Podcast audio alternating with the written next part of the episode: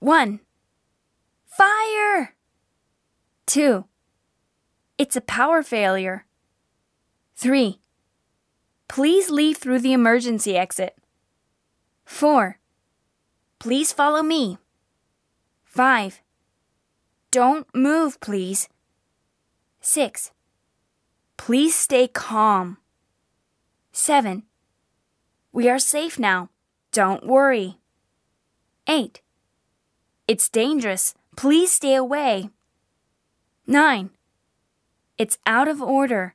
Please don't touch it. 10. Would you stop that? That may bother other customers. 11. May I see your passport? 12. I'll call the police. 13. Excuse me, but this area is off limits. 14. Have you paid the bill? 15. May I take a look inside your bag? 16. Shoplifting will be reported to the police.